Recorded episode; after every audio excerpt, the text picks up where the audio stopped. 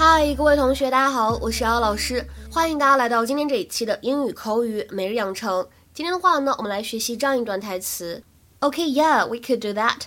But before we head off to the murder capital of the Northeast, I kind of wanted to run something by you.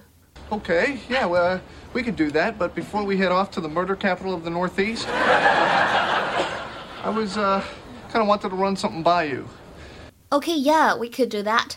But before we head off to the murder capital of the Northeast, I kind of wanted to run something by you. 可以呀，没有问题，我们可以去。但是呢，在我们前往东北部的这个犯罪之都之前呢，我啊，我有些话想跟你说。Okay, yeah, we could do that. But before we head off to the murder capital of the Northeast, I kind of wanted to run something by you。在整段台词朗读过程当中呢，我们需要注意一下 could do 当中呢有一个完全失去爆破的现象，所以呢可以读成 could do，could do。We could do that. We could do that. But 和 before 当中呢有一个完全失去爆破的现象，所以呢可以读成 but before。But before，然后呢，head off 当中呢有一个连读，所以这里呢可以读成 head off，head off。kind of 当中可以连读，就会变成 kind of，kind of，或者呢，在口语当中，我们可以直接读成 kinda，kinda。末尾位置的 wanted to 当中呢，有一个完全失去爆破，所以呢，可以读成 wanted to，wanted to。Okay, he's a he's a black capuchin monkey with a white face, with with Russian dressing and pickles on the side. Okay, thanks. Hey, how did uh, how did it go today? Oh, great. Yeah? It went great. Really great. Hey, is that wine? Yeah. yeah. Oh. You uh, you want some? Oh, I would love some. Yeah. But you know what? You know what? Let's not drink it here. I'm feeling kind of crazy. You want to go to Newark? Uh, okay. Yeah. Well, uh, we could do that. But before we head off to the murder capital of the Northeast, I was uh, kind of wanted to run something by you. You know how we were, uh, you know, talking before about uh, relationships and stuff? Well, Oh God, Ross, I cannot do this. okay, quick and painful.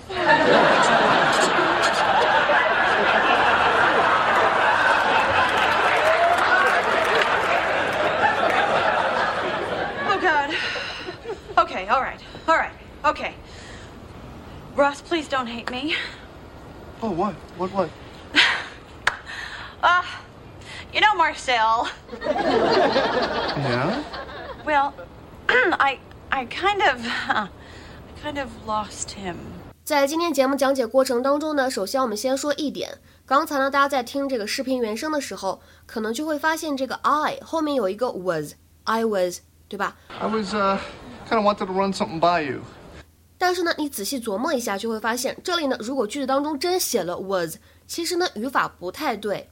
这呢就是一个比较典型的日常口语当中不太规范的表达。有可能呢一开始 Ross 他想说 I was thinking about running something by you，但是呢他中间犹豫了，这个时候呢加了一个 kind of 来停顿语气，又换了另外的表达。所以实际上呢，他刚开始开口的时候并没有想好。那么像这样的句子呢，你们就只能通过自己强大的语法逻辑来进行一个基本的判断了。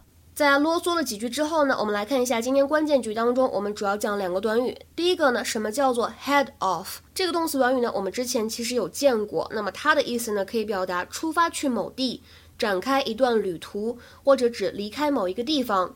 To start a journey or leave a place。比如说，What time are you heading off？What time are you heading off？你几时出发？或者说你啥时候走呀？What time are you heading off？那么再比如说，他刚刚出门去商店了，但是如果你现在出发的话呢，可能还能遇到他。She just headed off to the store, but you can probably still catch her if you leave now. She just headed off to the store, but you can probably still catch her if you leave now. 其实这个动词短语 head off 它呢还有其他的意思，但是呢目前呢我们不做过多的讲解。今天呢我们要重点学习的短语是 run something by somebody，在口语当中使用，一般指的是跟某个人说某事儿，看看他啥反应，或者问问这个人看法如何。To show somebody something or tell somebody about an idea in order to see their reaction to it。 那么在口语当中呢，我们也可以说 run something past somebody 是一样的含义。下面呢，我们来看两个例子。第一个，I have an idea I'd like to run by you。我有个想法想跟你聊聊，或者说呢，我有个主意想你帮我看一看。I have an idea I'd like to run by you。再比如说 ，OK，run the plan by me one more time。你也可以说，OK，run the plan past me one more time。意思呢是一样的。好的，那你把那个计划再跟我讲一遍吧。今天的话呢，请同学们尝试翻译下面这个句子，并留言在文章的留言区。I'll take these papers home and read them, and I want to run them past our lawyer. I'll take these papers home and read them, and I want to run them past our lawyer. 今天的节目呢，我们就先讲到这里了，拜拜。